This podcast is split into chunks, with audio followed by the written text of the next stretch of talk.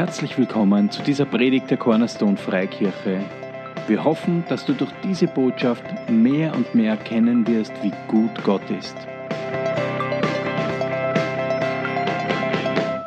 Sehr schön. Danke, dass ich da sein darf und dass so viele zahlreich gekommen sind, meine Story zu hören. Sehr cool. Ich will mit einem Vers auffangen, was ich in einer alten Ausgabe von der Biker Bibel genommen habe. Das Volk, das im Finstern wandelt, sieht ein großes Licht. Und über denen, die da wohnen im finsteren Lande, scheint es hell. Und in dem Land war ich, in der Finsternis. Und ich habe zwar da viel aufgeschrieben, aber ich weiß nicht, wie lange die Zeit, gib mir halt Zeichen. Und ja, ich bin der Holy Thomas, ist kein Künstlername, das ist echt. Der Herr hat Humor. Ich bin verheiratet mit Dani Marie, habe einen Sohn mit 20 in David und einen Stiefsohn in Christian mit äh, 37. Jo, ich kenne die CIG-Gemeinde und manchmal bin ich ja sehr gern bei euch. Ja. Okay, ich bin seit 2001 gläubig geworden. Und ich will jetzt, eigentlich will ich nicht so viel von meiner Drogenkarriere erzählen, ein paar Punkte und dann ähm, eben was, was Jesus in meinem Leben gemacht hat und wie er mich verändert hat. Also ich bin aufgewachsen im 10. Bezirk auf der Greta. Das ist zwischen Quellenstraße und Absbergasse. Das ist so ein Grätzl, also Greta hat man deswegen gesagt, weil damals auf Greta war ein Bauernaufstand und in der Greta, in den Grätzl hat es halt immer Wickel gegeben. Ne? Und da war jeden Tag die Polizei und darum Greta. Und da bin ich auch in die Schule gegangen. Und da bin ich halt schon sehr geprägt worden. Ja, meine Mutter war Schneiderin, mein Vater Taxichauffeur, also aus der Arbeitermilieu. Und ich habe in jungen Jahren, also ich habe nur Streit zu Hause miterlebt zwischen meinen Eltern und ja, schon in jungen Jahren, so mit 13, 14, bin ich schon abgehauen von daheim die Kamera und also Kamera war so ein Drogenlokal und ja, ins WUM und so. Und mit 16 dann war ich, also es war dann so, dass mein Vater äh, mir eingeredet hat, ich soll Kellner lernen. Ja, Kellner verdienst viel Geld und super. Aber dass ich dann wenig Freizeit gehabt habe, das hat er mir nicht gesagt. Also ich habe Wochenenddienste gehabt, Nachtdienste und, und dann ist losgegangen. Ne? Also jedes zweite Wochenende habe ich schon, also Sonntag frei gehabt und dann getroffen mit den Freunden und so. Und dann, ja, Haschisch, die klassische äh, Drogenkarriere, sage ich jetzt einmal. Dann mit 16 die ersten Heroin-Erfahrungen, aber zuerst nur durch die Nase. Und mit 18 dann war ich beim Bundesheer und ich wollte nicht zum Bundesheer, alles probiert, dass ich untauglich wäre. Nichts, nichts geholfen, kein Trick hat geholfen. Dann haben sie mich gleich versetzt nach Horn zu den Panzer. Ja, und da waren wir Da waren wir vier, äh, vier Wiener. Ne? Wir waren überall dabei bei jedem Blödsinn. Und ja, und ich bin halt immer tiefer dann reingerutscht. Damit bin ich auch nicht eingerückt. Sechs Tage, da haben sie mich gesucht. War ich voll breit mit meinen Freunden, voll auf Heroin. Dann waren wir in der Kaserne auf LSD. Also lauter so Sachen. Also, dass uns nicht mehr passiert ist, ist ein Wunder eigentlich schon damals. Ja, das war so, ja, und dann Mopedzeit und äh, Raufereien und alles drum und dran. Okay, ich will da nicht sehr eingehen, auf jeden Fall, äh, wo es dann sehr bergab gegangen ist mit mir, das war dann so mit 20. Also ich bin nicht mehr arbeiten gegangen, ich bin eigentlich so fünf, sechs Jahre als U-Boot habe ich gelebt, ich war nirgends angemeldet keine Arbeitslose bezogen, eigentlich auf der Straße und manchmal zu Hause gegangen zu meiner Mutter, Wäsche waschen, Geld Oder irgendwas gestohlen von meinem Vater und so. Wie ein Heroin. Und, oder auch Opiate, ich habe alles genommen. Ich war Polytoxikoman. Das heißt, man macht sich mit alles, was man bekommen kann, zu. Wollte mich nur zudröhnen. Jo, und ähm, Moment.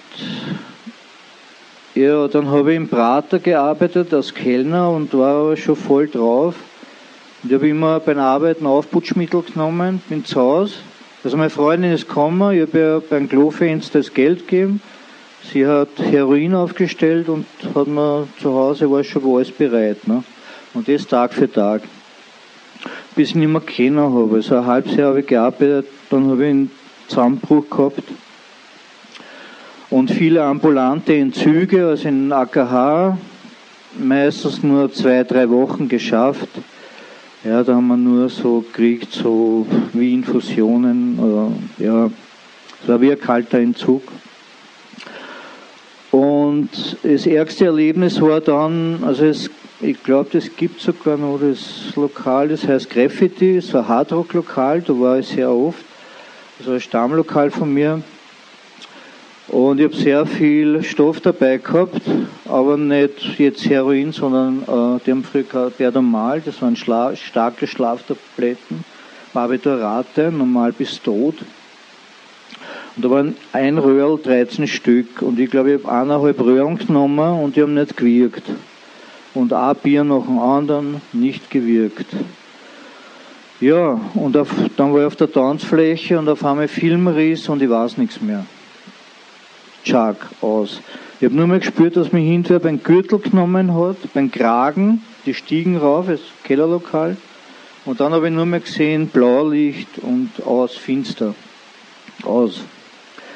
In der Früh bin ich aufgewacht im Gitterbett, wahrscheinlich haben wir aufgeführt. und ein bisschen aggressiv wahrscheinlich, keine Ahnung.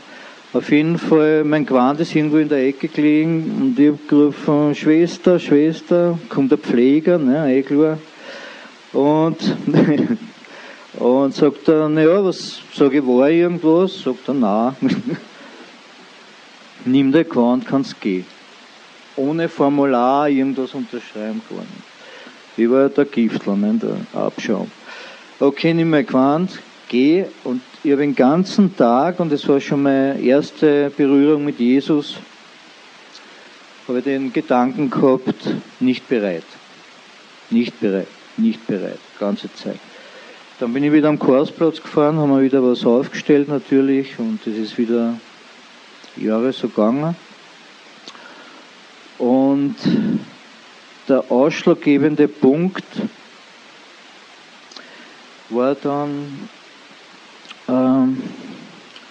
also es sind viele Freunde von mir gestorben und auch darunter zwei Freundinnen, mit der einen war ich drei Jahre zusammen ähm, und dann halt war ich nicht mehr zusammen und nach ein paar Monaten ist sie gestorben bei einer Party, also eingeschlafen und nicht mehr aufgewacht. Und die haben es nicht einmal gemerkt. Dann haben sie es abgeladen in den Park. Das keine Schwierigkeiten kriegen, die Leute. Ich weiß nicht, wer das war. Ich habe es nur von Hörensagen von ihrem Bruder erfahren. Und die zweite Freundin, da war ich zehn Monate zusammen mit ihr, die ist 1989 gestorben an einer Überdosis. Und das hat mich sehr fertig gemacht. Und dann haben wir gedacht, na, ich nicht. Und es sind auch viele Freunde gestorben. Es war sehr starkes Zeug damals unterwegs. Sehr aus Thailand. Und ja, das haben sie halt nicht gestreckt und es war sehr intensiv. Aber es war nicht jetzt, ich war nicht nur auf Heroin, ich habe auch das Geld nicht gehabt, es waren Ersatzdrogen und, und Speed und alles Mögliche. Auf jeden Fall habe ich einen Tag einmal gehabt, da war ich sehr klar im Kopf, auf 40 Aufputschtabletten. das war ein normaler Wurf. Was der Antapitan, weiß nicht, ob du noch kennst. ja. 40 am Tag, das war normal. Natürlich habe ich 45 Kilo gehabt, auf die hast du auch genommen. Nichts gegessen und ja, geraucht und so. Auf jeden Fall habe ich einen Tag gehabt, äh, bin ich so gesessen und habe so übers Leben nachgedacht und habe auch aufgeschrieben, so meine Gedanken, so wie die Welt ist und warum der Mensch so ist, wie er ist und warum Kriege sind und Hunger und überhaupt. Ich habe alles von der Seele geschrieben. Und auf einmal habe ich eine innere Stimme gehabt, ruf an, fahr ins Spital. Ruf an, fahr ins Spital. Was, was ist da? Ruf an, fahr ins Spital. Heute weiß ich, dass das Jesus war. Und ich habe insgeheim gewusst, wem ich anrufen soll. Und das war mein damaliger Sozialarbeiter, der Erich. Und den habe ich dann angerufen und sage, Erich, ich komme jetzt. Dami, willst das du sagen? Ja, ich komme jetzt. Was, was heißt komme jetzt? Nee, ich, also in Jargon sagt man runterkrachen, ja, das heißt Entzug. Ich krach mir runter, ne? ich gehe auf Entzug. Sagt er, nein, es gibt's ja nicht. du machst einen Schmäh. Sag ich, nein, ich komme jetzt. Kein Schmäh. Okay, und das war so das Erlebnis mit Jesus, wo ich genau, also dieser Satz hat mich nicht mehr loslassen. Ich wusste, ich muss jetzt aufhören, ich muss eine, eine Entscheidung treffen. Hm, ähm, ja, und ich habe dann die Entscheidung getroffen.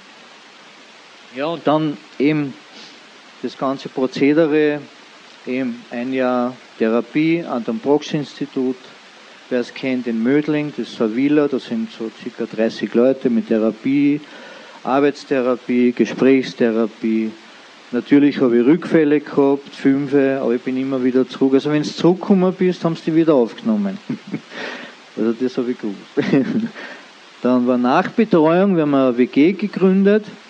Ich muss auch dazu sagen, also, äh, dass ich meine jetzige Frau, die Annemarie, auch auf Therapie kennengelernt habe. Nur sie war in Salzburg auf Vorbetreuung und ist dann, sie war schon ein halbes Jahr auf Therapie. Dann haben wir gemeinsam eine WG gegründet, so mit zehn Leuten.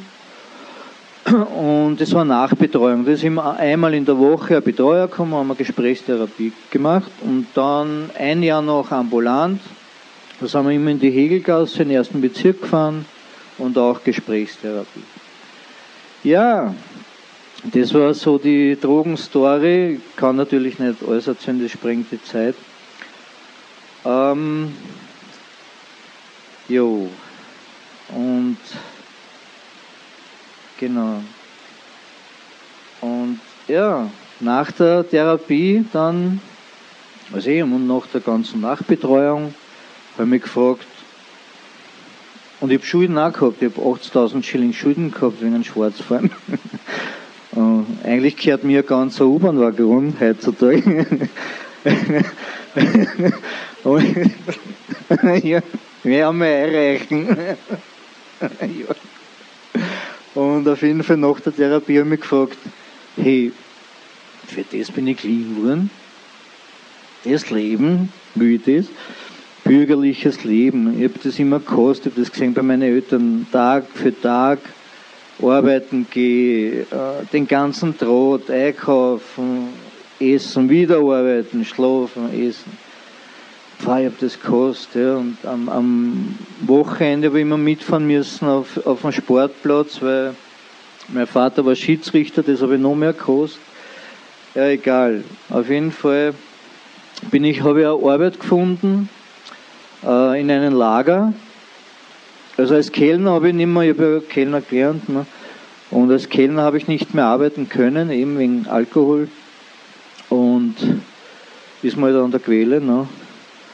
Und dann habe ich was anderes gesucht, und da, eben Lager. Ne? Das war so ein Ledergeschäft für, für Jacken, Schuhe und so.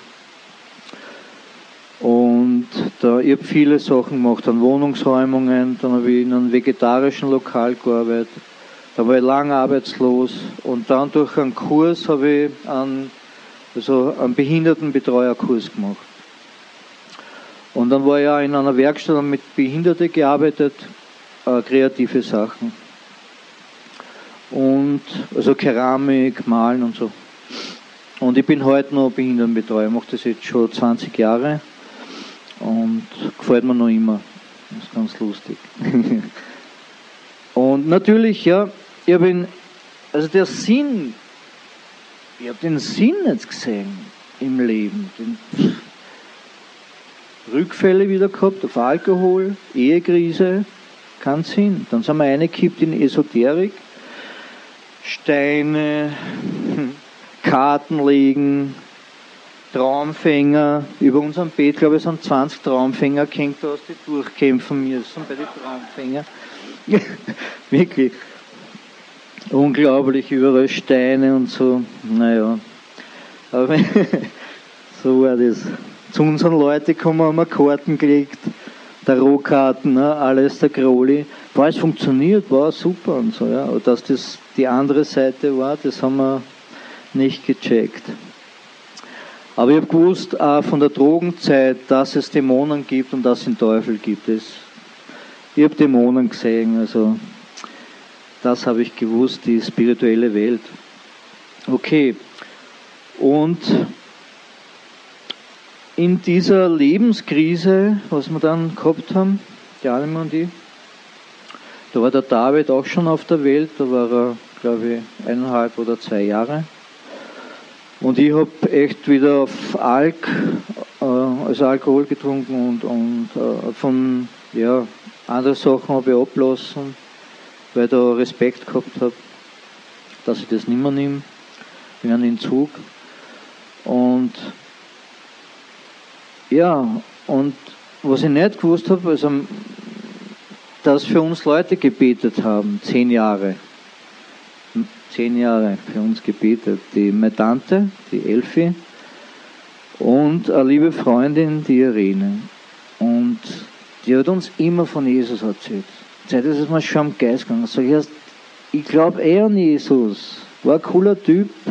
Ja, was der? Vielleicht hat er geraucht, ich weiß es nicht.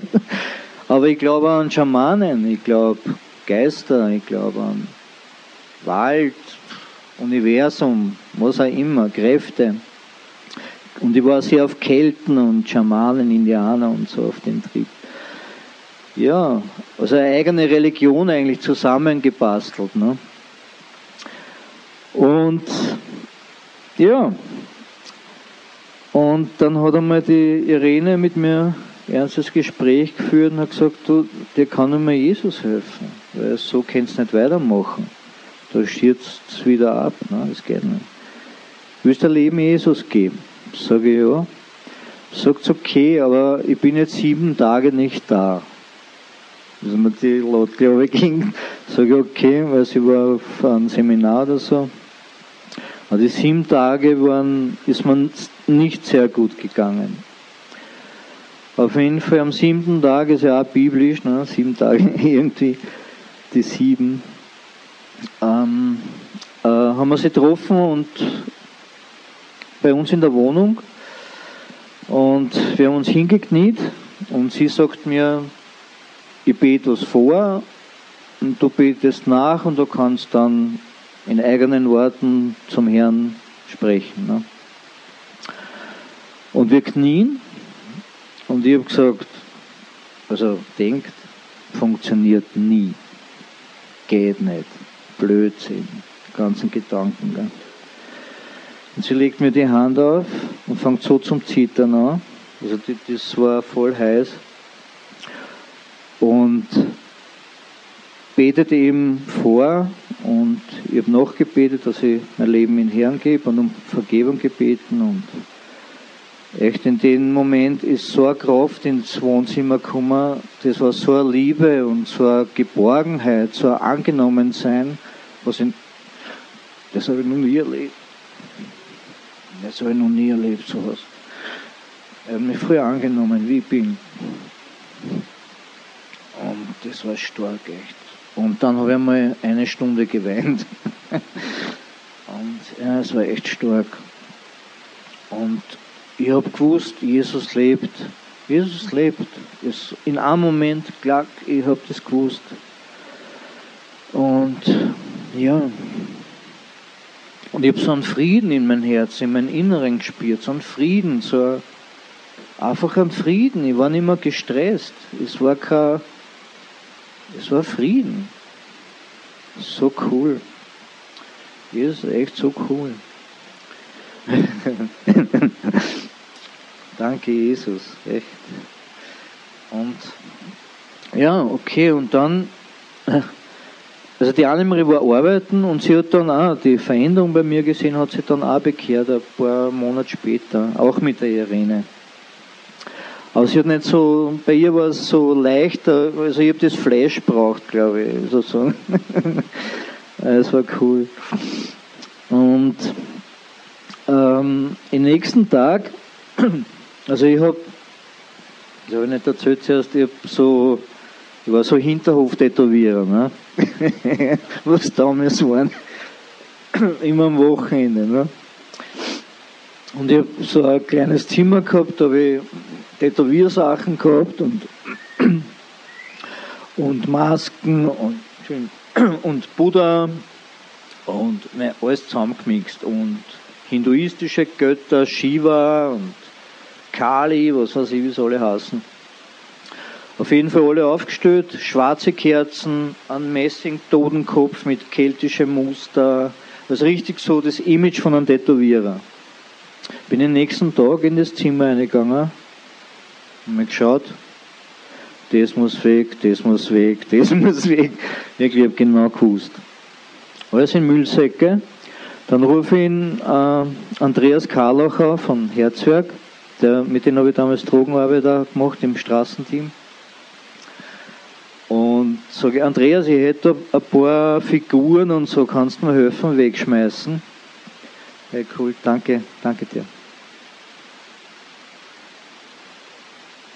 Kannst du mir helfen, wegschmeißen? Ich zeig dir das.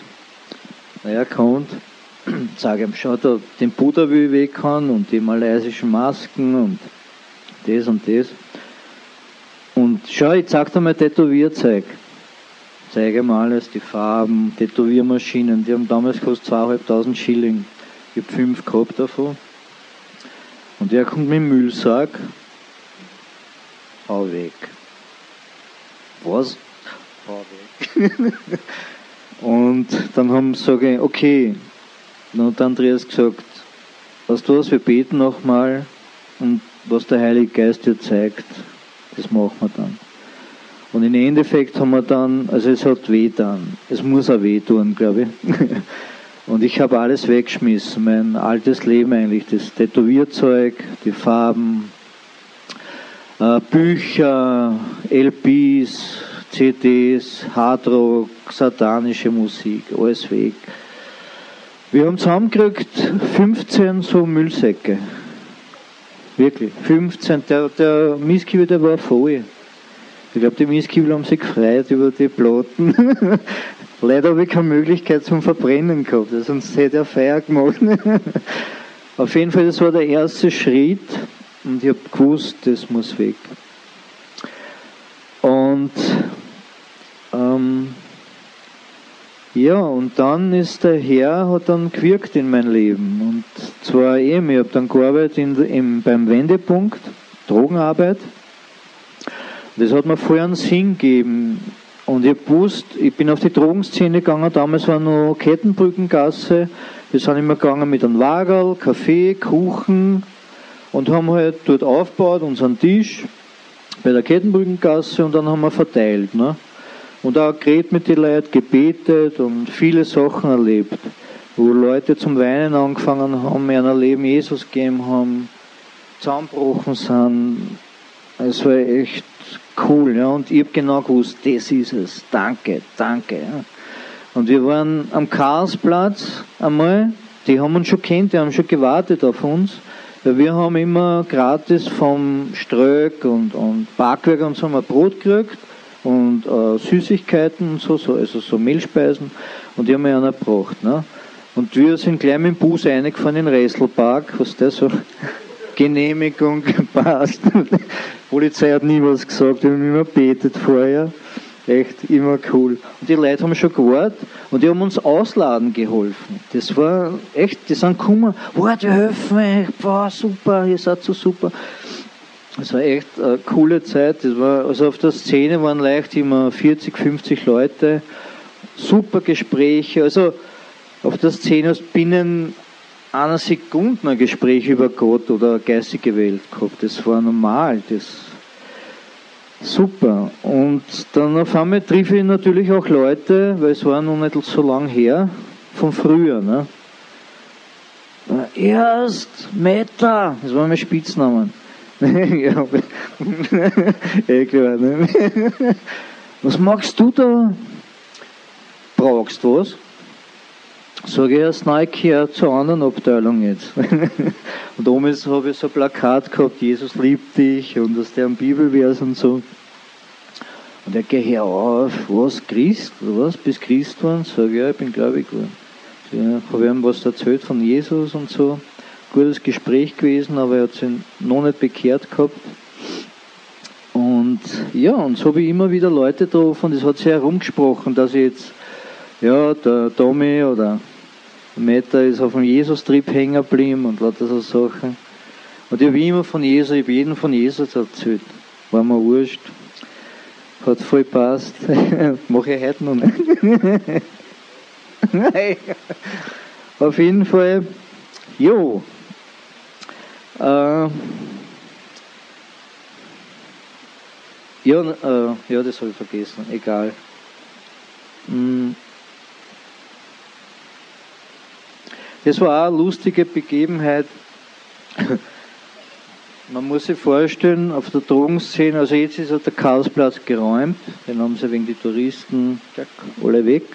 Jetzt treffen sie sich mehr Gumpendorfer Straße oder Burggarten oder so, oder Schweizer Park. Und das war eine lustige Begebenheit, haben wir sich einen Spaß gemacht. Waren halt so die Leute, aus denen die sind immer durchgegangen, Haschisch, LSD, Heroin, Substi, und wir sind durchgegangen, Jesus, Heiliger Geist, Vater im Himmel, was denn? Die haben uns so angeschaut, das war auch lustig. Also wir haben Spaß auch gehabt. Ja, und, und natürlich bei Kaffee ausgeben und Kuchen und das Ganze haben wir natürlich gute Gespräche gehabt. Viele, also wir haben für viele gebetet, was wirklich sehr also auf der Straße gelebt haben und am einen habe ich einmal gesehen, keine Schuhe und sehr zerfetzt und ja, und dann haben wir auch, ja, so geholfen mit Geld und, und ja. Und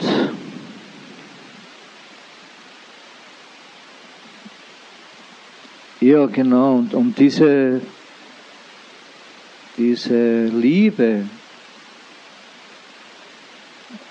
was ich verspürt habe eben auf der Drogenszene. Ich habe so eine Liebe verspürt für die Leute gell, und ich spreche eben die Sprache von der Straße und ich war einfach so eine Liebe für die Randgruppen und Subkulturen. Das hat mir Jesus geschenkt und dann war ich noch, also zuerst beim Wendepunkt, da haben wir immer gekocht für die Leute und da sind 30 Leute gekommen. Wir haben schon 30 Leute gehabt. Wir haben eine Tafel hergerichtet, kocht ferner, Chili, Spaghetti, was weiß ich.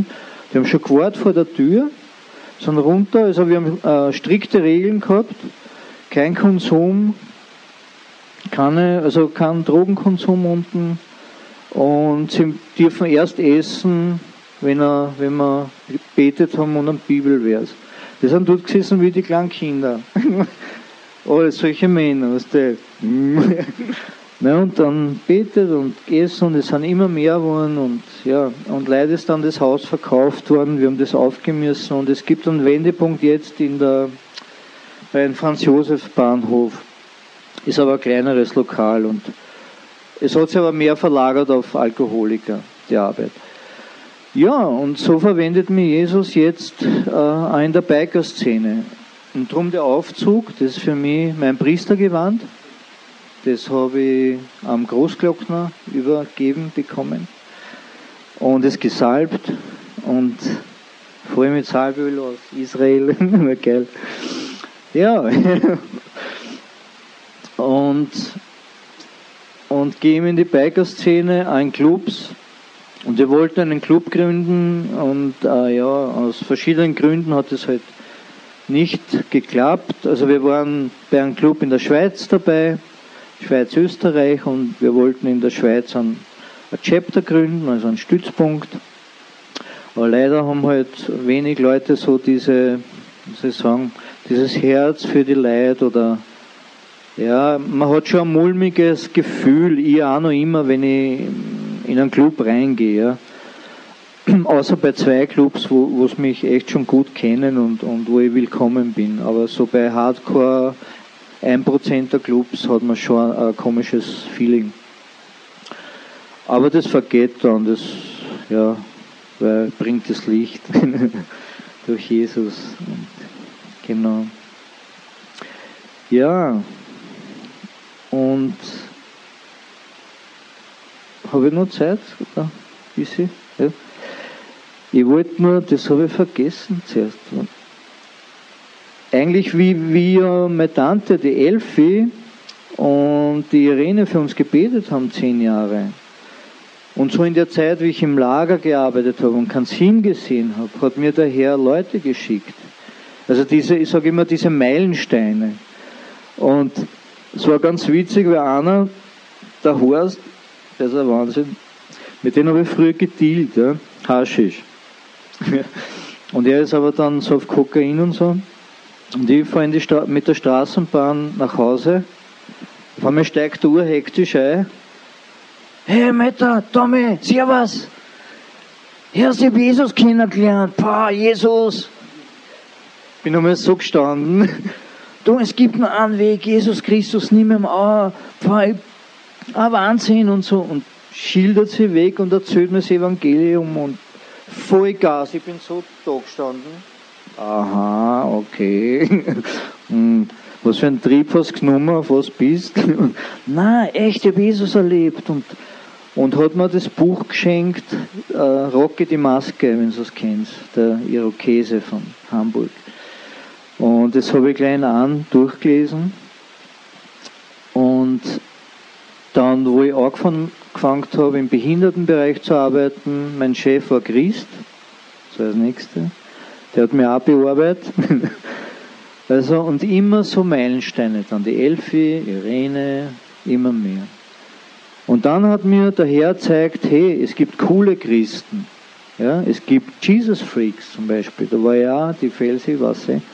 Jesus Freaks. Sind wir zehn Jahre raufgefahren nach Gotha, also Gotha und Kassel. Und ich finde, der Herr stellt jeden dorthin, er kennt uns alle, er kennt jedes Haar am Haupt und ich finde es so cool, dass er so individuell uns so hinstellt und für jeden seinen Bereich hat, wo wir Leute erreichen, ob das jetzt in Management ist oder äh, Subkultur oder Verkäuferin, Büro, Friseur, wurscht. Ja? Und ich finde es so cool, Gott kann man, man kann es nicht erklären mit Verstand. Es ist so Gott ist so eine andere Dimension. Er ist so groß, der Schöpfer des Universums, die Liebe, die Herrlichkeit. Unglaublich. Das ist unfassbar. Und, und er hat uns aber alle lieb. Er hat uns alle lieb mit unseren Ecken und Kanten und Fehlern. Er hat uns vergeben am Kreuz durch sein Blut. Und durch seine Liebe und das Evangelium, die Bibel ist einfach sein Wort und verändert uns. Und Amen. Und nur, den habe ich auch vergessen. ja. 2. Korinther 5,17 ist jemand in Christus, so ist er eine neue Kreatur. Das Alte ist vergangen, Neues ist geworden. Amen. Danke, Jesus. Danke euch.